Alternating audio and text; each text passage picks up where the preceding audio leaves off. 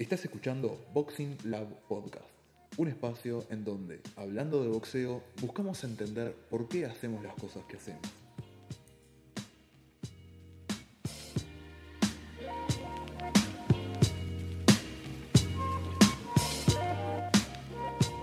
Les doy la bienvenida a un nuevo episodio de Boxing Lab. Mi nombre es Juan Manuel Rosa y en el capítulo de hoy vamos a hablar un poco de cómo es la vida de un competidor y de qué cosas podemos hacer nosotros para iniciar en esta vida de, competencia. Les comento a, modo de introducción eh, un poquito cómo fue mi historia, cómo fue que, yo me, inicié en este mundo del boxeo. Porque la realidad es que hasta el año 2010 y con 22 años de edad yo no había pisado un gimnasio de boxeo.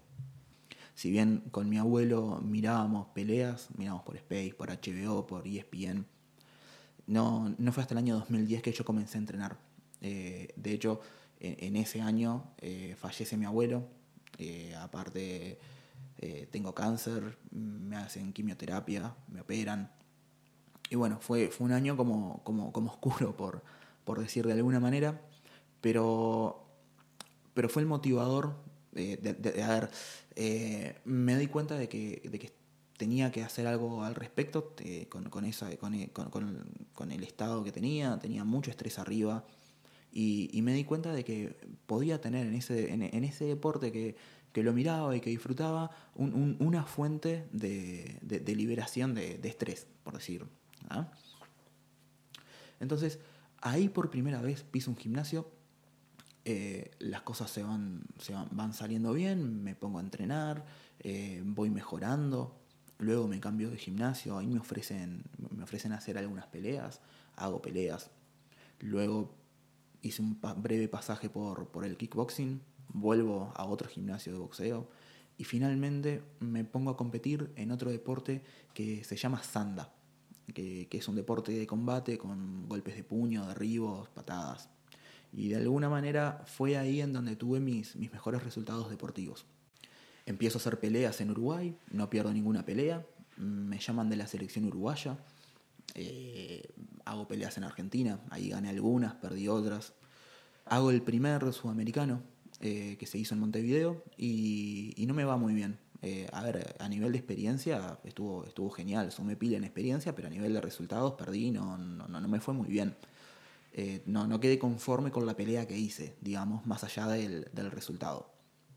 Un año después se hace el segundo sudamericano y ahí ya con otra preparación, mucha más experiencia, me va bien, de hecho salgo campeón sudamericano, era la primera vez que, primera vez no, pero después de calculo, 10, 15 años, no me acuerdo ahora de memoria, pero fue pasó todo ese tiempo antes de que Uruguay tuviese un campeón sudamericano en, la categoría mayores, es decir, mayores de, de 18 años.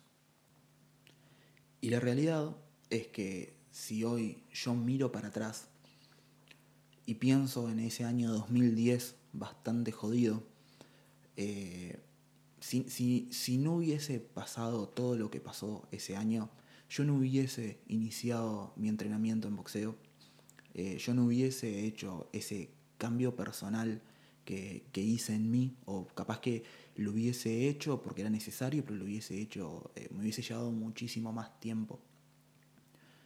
Si no hubiese tenido ese año 2010 oscuro, yo hoy no podría mirar para atrás y, ver todo lo que logré. Porque ustedes que lo escuchan pueden decir, bueno, fue mucho, fue poco, no fue tanto, pero a nivel personal, yo eh, siento que con ese campeonato sudamericano toqué el cielo con las manos.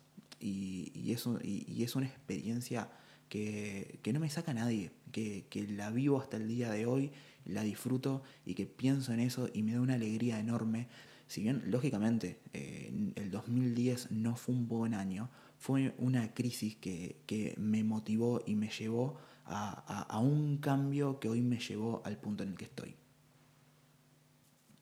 Un tiempito antes de eso, en el gimnasio me ofrecen dar clases de boxeo y como a, mí, si bien eh, los mejores resultados eran en el Sanda, eh, el amor por el deporte lo tenía por el boxeo, entonces me recopó la idea y me pongo a estudiar. Me pongo a estudiar y empiezo a dar clases de boxeo. Y el, y el episodio de hoy en realidad se trata de eso, eh, como decíamos, de cómo empezar a formar una, una carrera de, deportista. Y quiero compartir un poco las experiencias que he tenido como técnico y como, como competidor, amalgamarlas para dar algunos tips este, sobre, sobre cómo podemos empezar a armar esta carrera. Creo que un buen punto de partida es entender de que un competidor no está solo. Eh, por ejemplo, para el segundo sudamericano yo tenía dos técnicos, uno de ellos eh, aparte kinesiólogo. Eh, también trabajaba con, Ana Laura, que era mi, nutricionista, Ana Laura Lago, ya le mando un saludito. Y también contaba con, el apoyo de mi familia y de mis amigos. Creo que ellos entendían cómo es la vida de un competidor, entendían de que no siempre podía ir a los cumpleaños, de que no, podía salir de noche siempre, ¿ah? que, tenía que, que, yo estaba, tenía un objetivo eh, muy importante para mí y, que ellos lo entendieran eh, los hizo formar parte de este equipo de trabajo que yo tenía. De hecho, creo que, es, eh, está bueno entender de, que luego de cierto, de que cierto, de cierto nivel, perdón, eh, el técnico de, boxeo no puede hacer todo. Eh, en un principio el técnico de boxeo eh, nos prepara físicamente, nos puede ayudar un poco con, con la comida quizás, ayudar a que no nos lesionemos, pero si nosotros queremos crecer en nivel de verdad, cada uno tiene que hacer lo que realmente sabe y hay que tener un especialista en, estas áreas. Que no a ver, por supuesto que, está bueno tener un, licenciado en nutrición, un, un, kinesiólogo, pero a ver, si nosotros estamos comenzando con esto, capaz que tenemos eh, un amigo que es estudiante avanzado en la carrera de nutrición o, de kinesiología y, nos puede empezar a orientar con mucha más propiedad de este tema.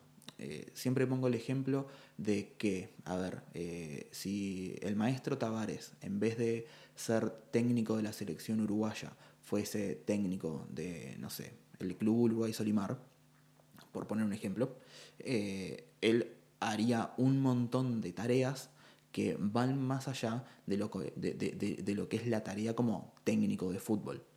Pero en el momento en el que Tavares no es el técnico del club Uruguay Solimar, es el técnico de la selección uruguaya, él se dedica a decirle, Cavani, hace esto, vamos a hacer tal jugada, vamos a hacer aquello o lo otro. Y deja eh, las tareas de preparación física, las tareas de nutrición, de rehabilitación de lesiones en ciertos profesionales. ahí en la parte de preparación física también eh, omití decirla en, el grupito anterior de técnico, nutricionista, kinesiólogo, capaz que un preparador físico también puede ser este, un excelente aporte a la hora de, de comenzar esa carrera deportiva. Entonces, hablando un poco de lo que es la vida competitiva, hay que entender también de que eh, la pelea en sí, la pelea, el, pelear y obtener un resultado, ganar, perder, es la punta del iceberg. Hay todo un trabajo de fondo que no se ve, que, lo ve quien compite, pero que el que lo ve desde afuera eh, no sabe que existe, pero que no entiende el, esfuerzo que, eso representa. Horacio Anselmi plantea que el entrenamiento en sí estaba apoyado en tres patas, que es el entrenamiento que realizamos en el gimnasio, el descanso y la nutrición. Eh, Horacio Anselmi es el preparador físico de Boca Juniors, también es eh, el coordinador de los preparadores físicos de todos los deportes de combate olímpicos en Argentina. ¿ah? Para, que tengan una referencia de quien, lo está planteando tiene cierta propiedad de, que sabe, sabe del tema. Entonces, como decía, entrenamiento en el gimnasio, el descanso y la nutrición. Y, él pone estas tres patas con igual importancia. Entonces, no alcanza con solamente eh, ser un alumno ejemplar en el gimnasio, sino que aparte, si uno no descansa bien o come mal, está eh, eh, tiene falencias en su preparación como competidor. En cuanto al descanso, hay una hormona que se llama somatotrofina y que es la que se encarga de acentuar los procesos de recuperación del organismo. Entonces, cuando uno entrena, hay cierto estrés sobre el organismo y es esta hormona quien de alguna manera se encarga de la recuperación. Esta hormona actúa de noche, entonces es importante descansar la cantidad de horas eh, necesarias y que esto sea de noche. Si estas de tarde no tienen el mismo resultado que, eh, que descansar de noche. Por otro lado, nombramos que otra pata que sostiene nuestra, eh, nuestro entrenamiento como, competidores es la, la, nutrición. Y es importante como, como arranque el tener una, alimentación saludable. Ya de entrada, eh, la primera corrección que podemos hacer es ver cómo nos estamos alimentando y ver cómo podemos eh, tener una alimentación saludable para luego pasar a una alimentación específica a nuestro entrenamiento. Y que eso, eh, la realidad es que precisamos o de un nutricionista o de algún amigo o, alguien avanzado en la carrera de nutrición que nos pueda orientar sobre, sobre este tema.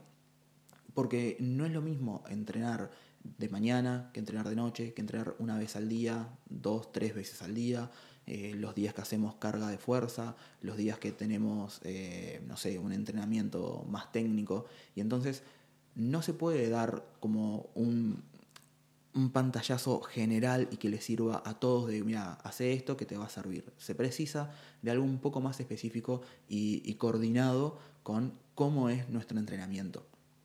Después ya estoy armando un, podcast con, la nutricionista este, Lago para, para con ella, eh, bueno, eh, tocar este tema con un, poco más de profundidad. Como punto de partida tenemos que puede ser una buena opción eh, empezar a formar un equipo de trabajo.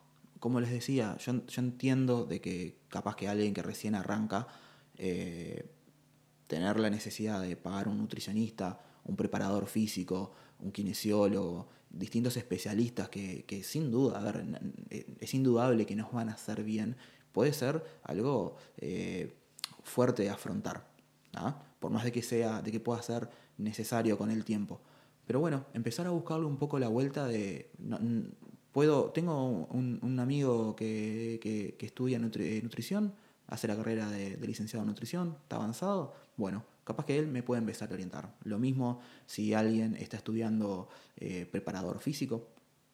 Eh, no tengo. A ver, la idea es ir formando el equipo e irlo formando de a poco con lo que tenemos a nuestro alcance.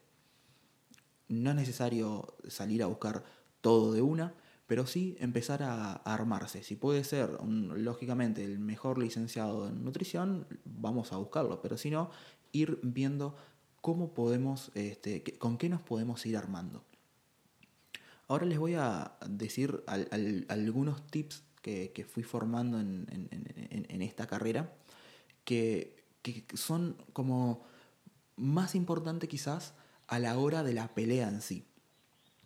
Lo primero, no subir los videos a las redes. Creo que hoy en día vivimos en una sociedad en donde es necesario todo lo que hacemos subirlo a una red. Y la, verdad es que si yo me veo la necesidad de subir la pelea que hice para que la vean mis amigos, la vea mi familia, eh, quizás subir fragmentos que, no delaten cómo peleamos. Eh, no subir la pelea entera, porque eh, si por ejemplo yo tengo un competidor eh, que va a pelear contra alguien, el pesaje es de mañana y la pelea es de tardecita, yo tengo toda una jornada para con el nombre del otro competidor, que así se llame Juan Pérez. Si yo sé que entrena en tal gimnasio, eh, reduzco la cantidad de Juan Pérez a ese gimnasio y probablemente si él subió una pelea entera, yo la voy a poder ver y voy a preparar en esa jornada la pelea de otra manera.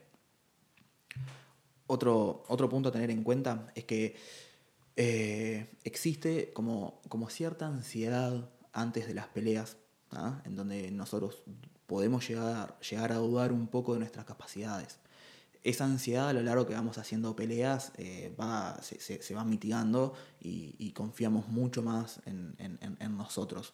Pero cuando uno arranca, esa ansiedad nos puede jugar una mala pasada. Y, la realidad es que no hay que darle mucho corte a esa, a esa ansiedad y confiar en el plan de pelea que tenemos. Confiar en que eh, si nuestro técnico nos propuso pelear es porque estamos preparados y, que si nosotros confiamos en, el plan de... Si nosotros desarrollamos el plan de, pelea que preparamos, las cosas van a salir bien.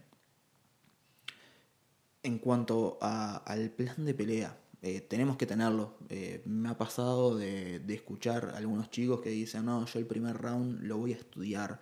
Y en una pelea de boxeo olímpico, que son tres rounds, no te puedes dar el lujo de, tener un round de estudio. Vos tenés que tener un plan de pelea que vaya desde el primer round hasta el último y como mucho, lógicamente van a haber entre rounds modificaciones en función de la pelea que, plantea el contrincante. Pero en, peleas tan cortas, el round de estudio no existe. De hecho, a mí me suena que ese round de estudio a la cabeza de, este peleador, de, una pelea de tres rounds, eh, es porque no tiene un plan de pelea claro.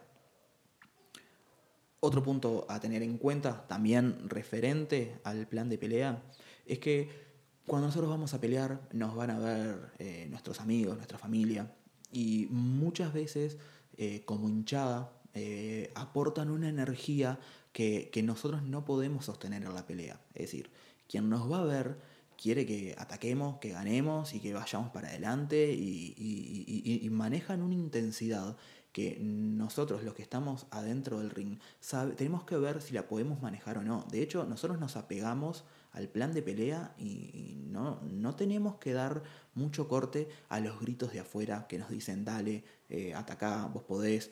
Está bueno sentir el apoyo, en ese sentido sí está bueno este, tenerlo en cuenta, pero que no nos dicten la energía que nosotros gastamos en la pelea. Guarda con eso porque sobre todo cuando son las primeras peleas, eh, nosotros ya, ya partimos en la pelea muchas veces como con, con, mm, una carga energética que, después no siempre podemos mantener. quien, quien, quien, haya ido a ver peleas ha visto cómo hay chicos que salen en el primer round, dejan la vida en los primeros 30 segundos y después el resto de la pelea no tienen eh, ese resto energético por, haberlo administrado mal, pero que eso es eh, inexperiencia y es algo que, que, se va trabajando y se va puliendo a lo largo que, van aumentando la, cantidad de peleas. Un punto, otro punto importantísimo que, está bueno tener en cuenta es eh, no buscar la pelea por nocaut. Eh, nosotros entrenamos para ganar la pelea por puntos. Eh, entonces, la mayoría de las peleas que, de, boxeo olímpico se ganan por puntos.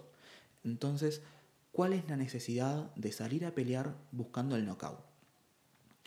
Uno tiene que salir, como les decía, a, ganar por puntos y el knockout tiene que ser algo que se da, que, se puede dar solo. A veces nosotros hacemos una combinación, eh, metemos una mano fuerte, entra y noqueamos al rival. Pero no fue que buscamos el knockout, fue algo que se dio. Entonces el knockout es algo que se da. ¿Cuándo buscamos el knockout? Cuando la pelea está perdida, cuando nos ganaron el primer round, nos ganaron el segundo y tenemos que salir al tercero y sabemos que por puntos no vamos a poder ganar la pelea. Ahí yo considero que puede ser aceptable eh, buscar este knockout. Finalmente, eh, entre round y round de pelea, nosotros tenemos un minuto de descanso. Nosotros partimos con un plan de pelea que puede ser modificado eh, a, lo largo del round en, pequeñas cosas. Pelea más de lejos, no tienes más la mano adelante porque te está entrando cada vez que, vos atacás, empezás a hacer aquello, lo otro. Es un round en donde el técnico también estimula mucho al, boxeador.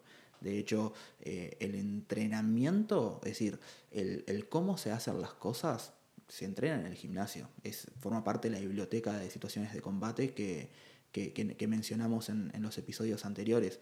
Pero eh, en, ese minuto se dice hace esto o aquello, pero no te van a explicar cómo se hace. Por eso es que es tan importante tener distintas situaciones en la biblioteca de combate y entender de que en ese minuto no nos van a poder explicar cómo hacer las cosas, sino que nos van a explicar qué hacer. El cómo tenemos que hacerlo es algo que nosotros ya lo tuvimos que haber entrenado mil veces en el gimnasio y que por eso es tan importante en el entrenamiento que nosotros realizamos eh, tener automatizadas las distintas situaciones que nos puedan plantear en, este minuto de descanso por nuestra esquina para poder modificar el, plan de combate. Estos fueron eh, una serie de tips de pelea, eh, también puntos importantes a tener en cuenta a la hora de, formar nuestra carrera como competidor. Como les decía, basado en lo que fue mi experiencia. No es la, única manera de construir una, una carrera como competidor. Pero sí creo que podemos estar de acuerdo que al elegir ser competidor, uno también está eligiendo que muchas veces no va a poder ir a algunos cumpleaños de amigos o, de familia, ya que coinciden con el horario de entrenamiento o porque tenemos que descansar bien.